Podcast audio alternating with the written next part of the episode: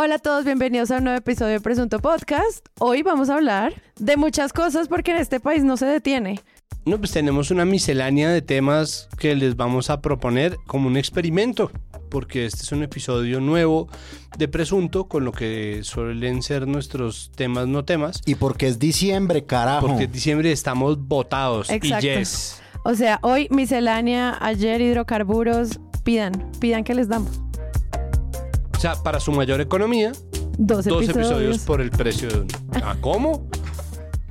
A, a nada, porque es podcast, pero bueno, si nos quieren ayudar igual, pues ahí está el Patreon. Aplican condiciones y restricciones. Y para eso, Santiago Rivas, bienvenido a Presunto Podcast. Muchas gracias por me- volverme a recibir. Muchas gracias. Me alegra mucho estar acá de vuelta. Me parece lo máximo. Andrés Páramo. Muy buenas, muy buenas. Eh, queremos mandar un especial saludo a nuestro amigo Iván del Barrio, que nos regaló hoy para la cena unos espaguetis eh, a la boloñesa. Boloñesa que él fue muy enfático en decir que era clásica. Carne molida, apio, zanahoria y tomate. Punto. Punto final. O sea, ¿no le echó vino? Punto, fi- punto final, No, Santiago. el punto final fue muy importante. Em, no sé si le echó vino, pero digamos, los elementos de comida son esos. Sí, sí, no, no tiene ningún otro tipo de, de aditamento. Buenísimo. Y como lo dijo él mismo, y el parmillano. Entonces, muchas gracias, Ivancito, por esa comida tan deliciosa. Eh, vayan al barrio, visítenlo, pidan la carta. Hay eh, delicioso presunto sándwich, hay un montón de cosas deliciosas. Hay una cevichería, el barrio, la dirección. El restaurante El Barrio queda ubicado en la calle 39, número 2111. Pueden entrar ustedes por la puerta de la esquina, pero sobre la calle 39 encontrarán Ceviche, la cevichería deliciosa que también montaron ahí en los costados para que puedan probar todas las delicias del mar. Ando así, ando así, con Ivancito y con Yurmin, anda así.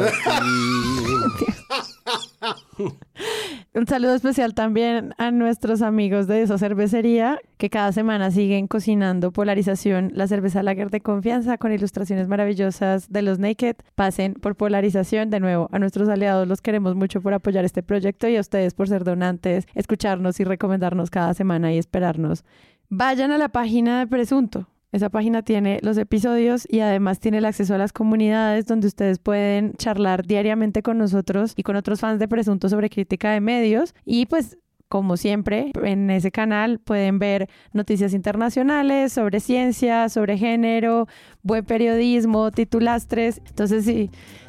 Si este es un tema en el que quieren estar mejor informados, sobre todo como charlar en un lugar seguro donde la gente no sea tóxica, sino bella, amable y como abierta a la conversación, vaya a nuestro Discord de Presunto.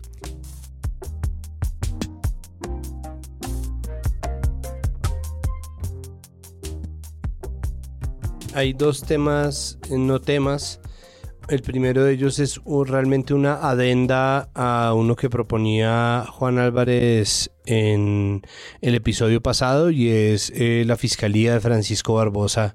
Mm. Otra vez, ¿no? Suena la voz de Forrest Gump. Again. Y pues la, la fiscalía, porque a raíz de este reporte coronel, la entrevista con la vicefiscal Marta Mancera, mano derecha de Francisco Barbosa, Barbosa salió a responder. O no, realmente no a responder, sino a hacer otra vez imprecaciones personales contra el presidente Petro y sobre todo a ventilar cosas del caso de su hijo Nicolás Petro Burgos. Muy buenas tardes. A través de su cuenta de Twitter, el presidente de la República, Gustavo Petro, cuestionó fuertemente al fiscal Francisco Barbosa y a la vicefiscal Marta Mancera por sus supuestas omisiones frente a un importante funcionario de la Fiscalía en Buenaventura que estaría inmerso en una red de narcotráfico y tráfico de armas. El presidente publicó estos trinos.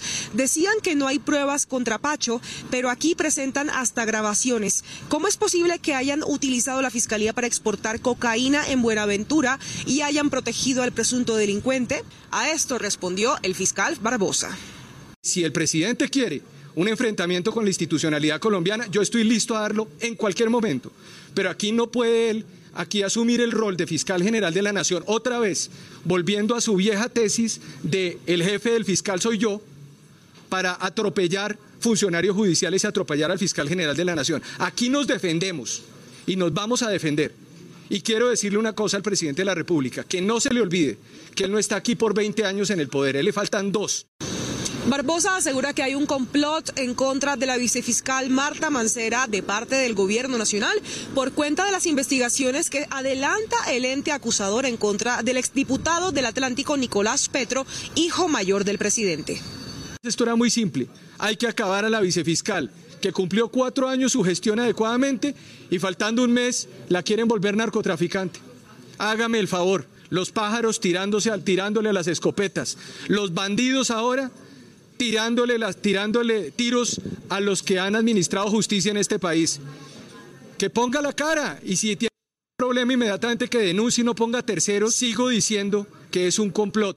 Lo cual eh, suscitó pues todo tipo de respuestas negativas, pero de nuevo, como estamos en una guerra de opinión, entonces hay gente a la que le parece que es absolutamente fantástico, hay gente a la que le parece que es absolutamente terrible, pero José Gregorio Hernández salió a decir que un... eh, El- el- a ver, en un- ¿Cómo fue? Sí, en un tuit eh, de hoy martes que grabamos el episodio, él dice, según el artículo 127 de la Constitución, a los empleados del Estado que se desempeñen en la rama judicial les está prohibido tomar parte en las actividades de los partidos y movimientos y en las controversias políticas. Me parece que la Constitución está muy eh, pues clara, digamos, inequívocamente está diciendo en qué no pueden hacer parte. Y Cecilia Orozco, recién premiada con el Vida y Obra del Simón Bolívar, Cecilia Orozco, una periodista pues que ha perseguido noticias judiciales toda su vida, ella le pregunta a él y cuando ese artículo se viola, ¿cuál organismo investiga al funcionario violador, doctor José Gregorio? Parece que nadie puede o nadie quiere, ¿no? Ante esta ronda de precampaña del precandidato Francisco Barbosa al mismo tiempo fiscal general de la nación. que es pues es vergonzoso porque se trata de una campaña que ha sido aupada también por organizaciones que se llaman a sí mismas ajenas al tejemaneje político, pero que son o que están metidas hasta el cuello. No, no, perdón, hasta el hijo de puta cuello en el tejemaneje político como la Andy, ¿no? Que sale a decir que se trata de una organización que solamente protege a los buenos empresarios del país, que no se está metiendo en nada ideológico, que son técnicos y esa falsa dicotomía pues obviamente se utiliza para pues participar descaradamente en política y ellos sí pueden, lo cual es lo más ridículo de todos porque ellos perfectamente pueden participar en política y lo hacen. Pero esa vergüenza que existe o esa morronguería frente al institucionalismo colombiano que no les ha impedido llevar a Barbosa a abrirles eventos y aplaudirle a rabiar cuando es claro que está haciendo una precampaña presidencial desde su puesto como fiscal general de la nación, pues es simplemente vergonzoso. Y es vergonzoso que pues esto tenga que pasar en todas estas instancias cuando se están rompiendo reglas. Hace varios meses uno de nuestros oyentes me decía mm, pues que la constitución pues no era, no estaba escrita en piedra y que no era inamovible ni, ni intransformable. Y es como, sí, te felicito, pero son las reglas, ¿no? Como, y las reglas hasta ahora están claras. Y si quieren hacer una reforma constitucional, se demora. Y hay reglas para Y hacerlo. hay reglas para hacerla también, que están en la Constitución. Entonces, eso es de alguna forma información fría que nosotros tenemos que tener en cuenta. Y Barbosa también. Mi otro tema no tema es también una guerra de opinión que tiene que ver con las reglas del juego, razón por la cual yo traje dos, y es Santa Marta. Hmm. Se decidió en un tribunal. Ay, Dios mío, Dios mío. A ver, se decidió en un tribunal que Carlos Pinedo Cuello es el nuevo alcalde de Santa Marta. Se decidió en un tribunal porque se declaró insubstancial o improcedente la candidatura de Jorge Agudelo, candidato de Fuerza Ciudadana, que le ganó en las urnas a Carlos Pinedo Cuello. dice, la noticia política del día en la capital del Magdalena tiene que ver con esta decisión tomada en pleno y a través de un acto por parte de la comisión escrutadora de la registraduría de acatar el fallo en el cual el Tribunal Superior del Magdalena había revocado la inscripción de Jorge Agudelo a presa y ha calificado como votos no marcados los conseguidos por Jorge Agudelo durante el pasado 29 de octubre en ese, en ese proceso de eh, que se cumplió en la capital del departamento del Magdalena. ¿Esto en qué se traduce? Que Carlos Pinedo Cuello sería entonces virtualmente el nuevo alcalde de la ciudad de Santa Marta. Es que es interesante, esa noticia es muy, es, es estrambótica porque el editorial del espectador de hoy eh, trataba el tema y lo, lo empieza así. Aunque 85.500 personas votaron a favor de la candidatura de Jorge Agüelo, el nuevo alcalde de la ciudad es Carlos Pinedo, quien ganó unos 200 votos menos que los del aparente ganador. Es que es muy difícil, es, muy, difícil, decirlo. Sí, es muy difícil decirlo. Entonces, ¿por qué se declaró insubsistente la candidatura de Jorge Agudelo? Porque fue incluido en el tarjetón después de una tutela presentada por el movimiento Fuerza Ciudadana, que es el movimiento además del oficialismo de izquierda de Santa Marta. Eh, Fuerza Ciudadana es el partido de Carlos Caicedo, ex gobernador, o bueno, mentira, todavía gobernador del Magdalena, ex alcalde de Santa Marta también, y uno de los principales aliados y uno de los poderes políticos más grandes que tiene la izquierda detrás de la figura gigantesca de Gustavo Petro. Se impuso vía tutela y aquí empieza el asunto porque la candidatura previa fue tumbada por el Consejo Nacional Electoral un día antes de que cerrara el plazo para inscribir o para conformar los tarjetones, lo cual no le dio tiempo al movimiento Fuerza Ciudadana de recomponerse, pero al mismo tiempo el líder de Fuerza Ciudadana, es decir, Carlos Caicedo, el ya mentado gobernador del Magdalena, había puesto como candidata a la alcaldía de Santa Marta a su, hermana. A su hermana Patricia A su hermana. Entonces, este, este horror, que es una chambonada y al mismo tiempo es nepotismo aleve, deliberado, descarado en nuestra cara, llevó a una decisión que es correcta por parte del Consejo Nacional Electoral, pero al mismo tiempo se tomó sin darle tiempo en realidad a los movimientos de recomponer sus candidaturas, porque esas marcas de participación o los partidos son representantes de porciones de la población, que en este caso además es la porción mayoritaria de los votantes dentro del censo electoral samario.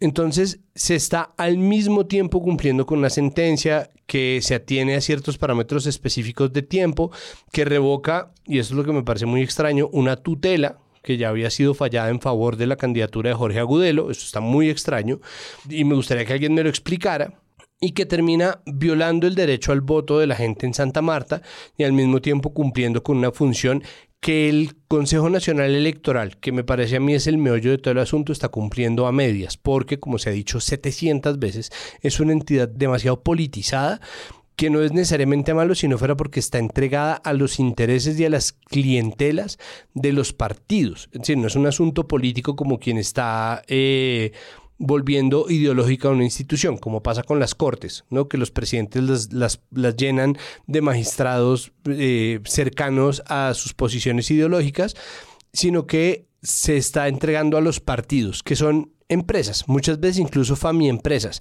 Y esas empresas, muchas veces FAMI empresas, están actuando con base en sus propios intereses y al mismo tiempo tratando de dictar justicia desde una posición aparentemente objetiva. Es muy difícil sostener la posición del actual Consejo Nacional Electoral.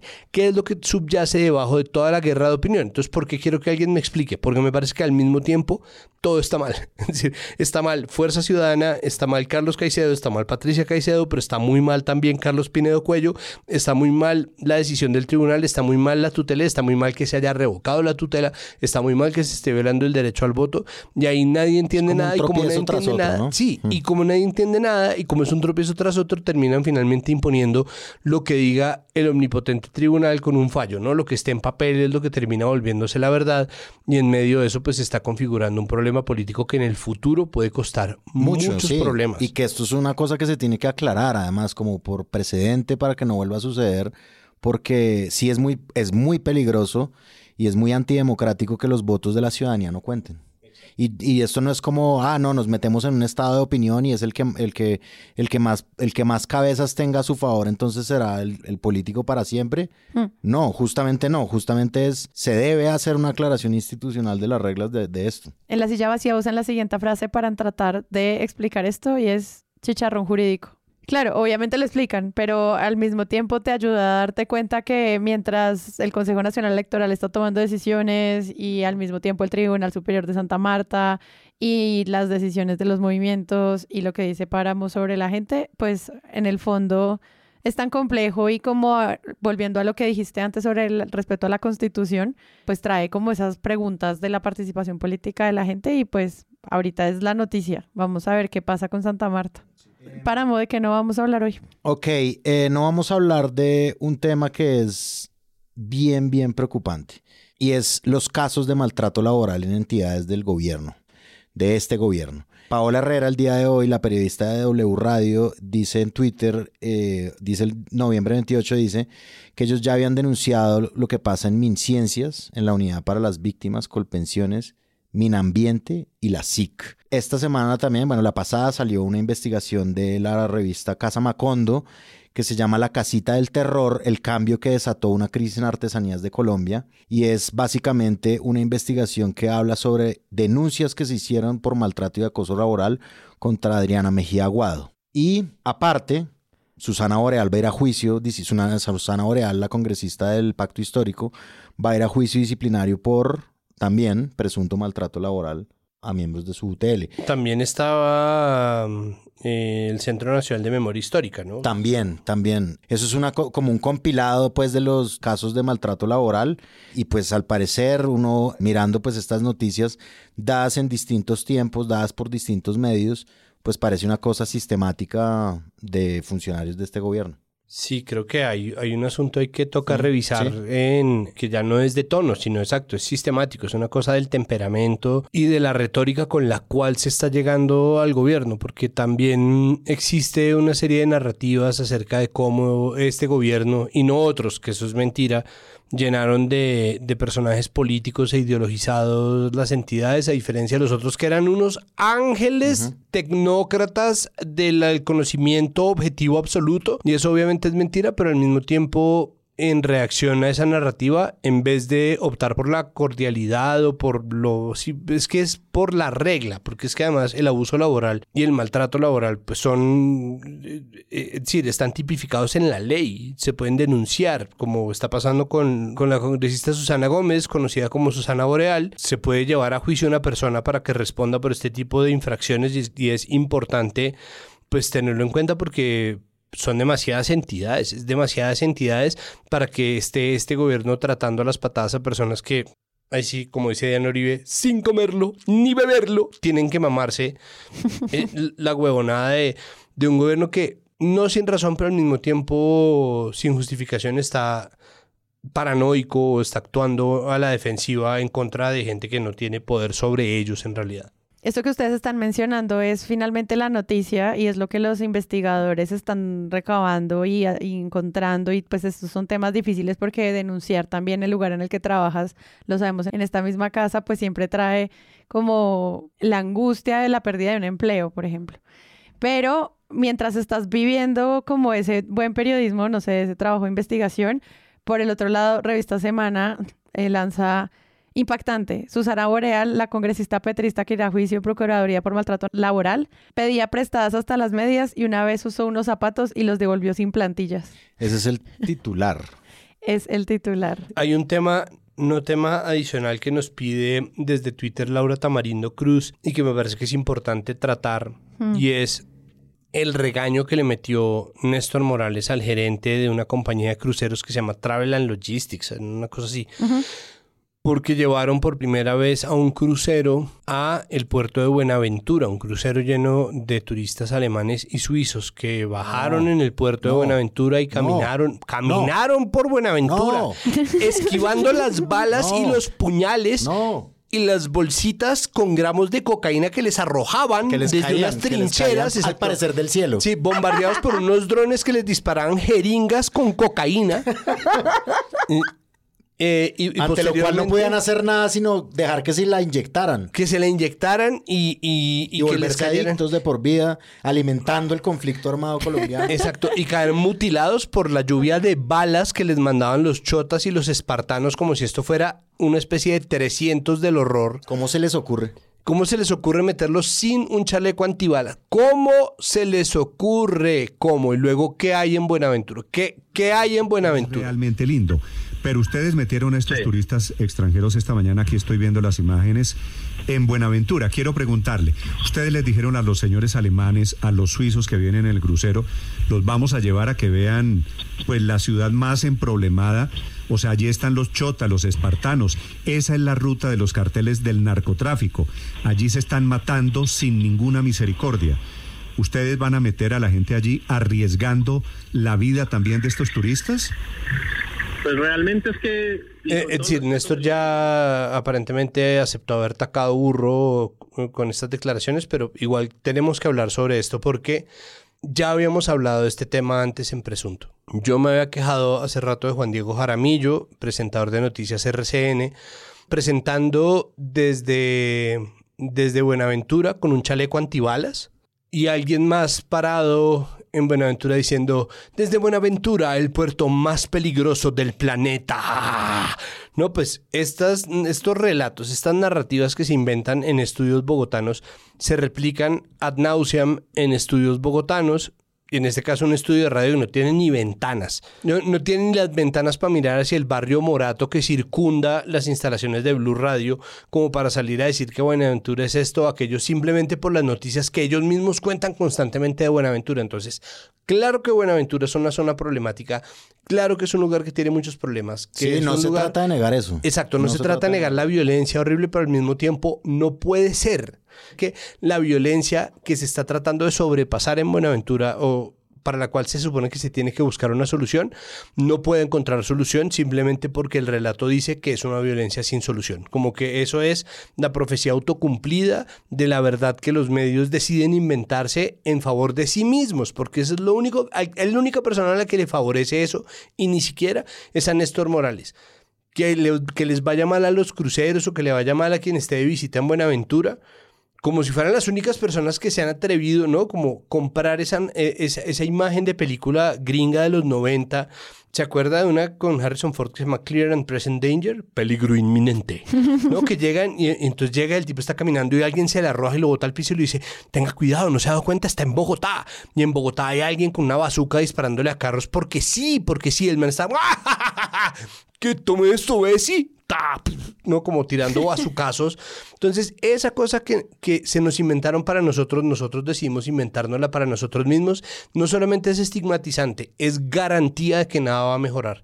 Y ese solo, eh, esa sola retórica que es clasista y que es racista a morir, termina por impactar, porque lastimosamente los medios en Bogotá tienen poder sobre todo el país, la imagen que los mismos lugares tienen sobre sí mismos. ¿Cómo putas se supone que se va a solucionar el asunto entre chotas, espartanos, el cartel de Jalisco, el cartel de Sinaloa y todos los que lleguen eh, a, a formar parte de la violencia en los territorios si no existe ni siquiera la posibilidad de generar nuevos acuerdos con esos territorios?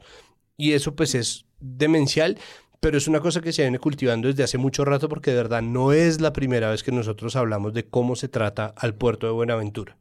Sí, cuando, si tú pones Buenaventura en la búsqueda de noticias, las primeras 28 noticias son masacre en Buenaventura, ya tres cadáveres cerca del puente, masacre en Buenaventura, tres cuerpos sin vida. La última puede ser un análisis que está haciendo el colombiano sobre las parteras, el biche y los cruceros.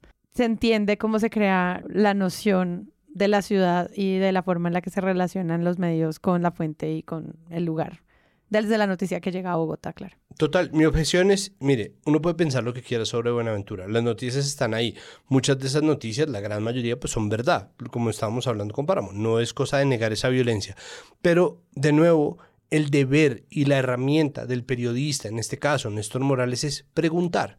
¿Por qué no le pregunta al man de los cruceros cómo le fue?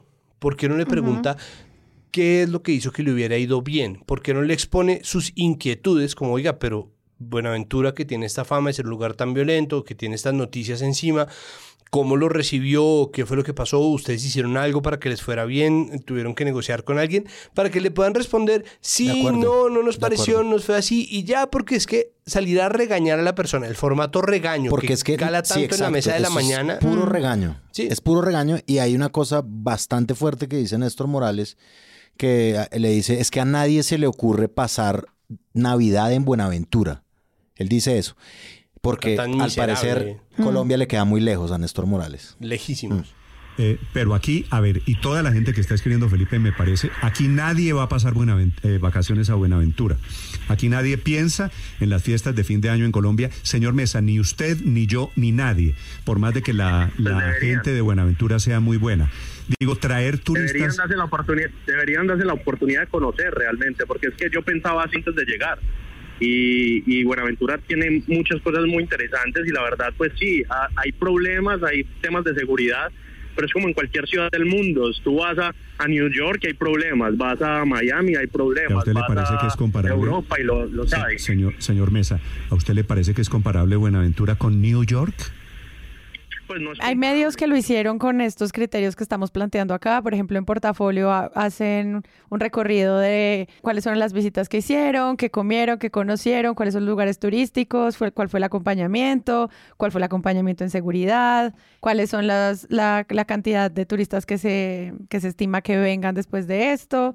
Normal, periodismo de turismo. Sí, periodismo como de pues deme cifras. Sí, a tu fuente. ¿Se murió alguien? No, listo, cuénteme cómo les fue. No, ya, y, ¿qué más y, quieres testimonios y color? Sí, estuvieron muy contentos y sobre todo muy motivados, dijo uh, Giner Angulo, el guía turístico. Sí, hay una cosa adicional con Buenaventura y es el, el asunto con el Laboratorio Urbano de Reconciliación y Diálogo de la Paz Total, ¿no? Que es la otra gran guerra de opinión. ¿No? En la que participa Francisco Barbosa, de quien ya hablamos, en donde participan los mismos medios que opinan y que dicen que sí o que no. El posicionamiento, por ejemplo, del asunto de opinión frente a la alcaldía de Santa Marta está en que Fico Gutiérrez y Alejandro Char salieron a felicitar a Carlos Pinedo Cuello, mientras que Petro y las fuerzas de izquierda salieron a quejarse por eh, haber tumbado porque haya salido Jorge Agudelo como alcalde electo de Santa Marta. Es decir, esas mismas guerras de opinión están siendo libradas por las mismas personas y una de esas es La Paz Total. Y Buenaventura, que fue el laboratorio de diálogo entre chotas y espartanos y posteriormente entre el tercer agente, ya no me acuerdo si es Sinaloa o Jalisco. Y hubo un periodo, ¿no? De, mm, baja de homicidios. de baja de homicidios y que después se levantó la mesa de diálogo porque pasó algo, después se trató de volver a, poner y, y, en esas están, es decir, es un proceso. Pero en esas, pues hay gente que ya decidió cómo le fue. ¿No? Y hay gente que ya tomó la decisión a priori y los medios, de nuevo, en vez de preguntar, en vez de hacerse las preguntas, revisar, llamar a la gente en Buenaventura, deciden desde Bogotá qué es lo que está pasando y cómo está pasando. Entonces sí existe un relato periodístico al cual le sirve que a Buenaventura le vaya mal o no, para poder montar también el cuento que tienen o la agenda que tienen sobre los fracasos de la paz total. Y me parece que eso ya está superando unos límites de decoro sostenibles, ¿no? Como yo entiendo si se quieren, o sea, yo entiendo con mucho dolor si alguien quiere instalar agendas, pero al mismo tiempo si alguien quiere instalar agendas en contra de la evidencia o en contra de la verdad, pues ya simplemente nos están mintiendo y esa mentira se está volviendo ya descarada.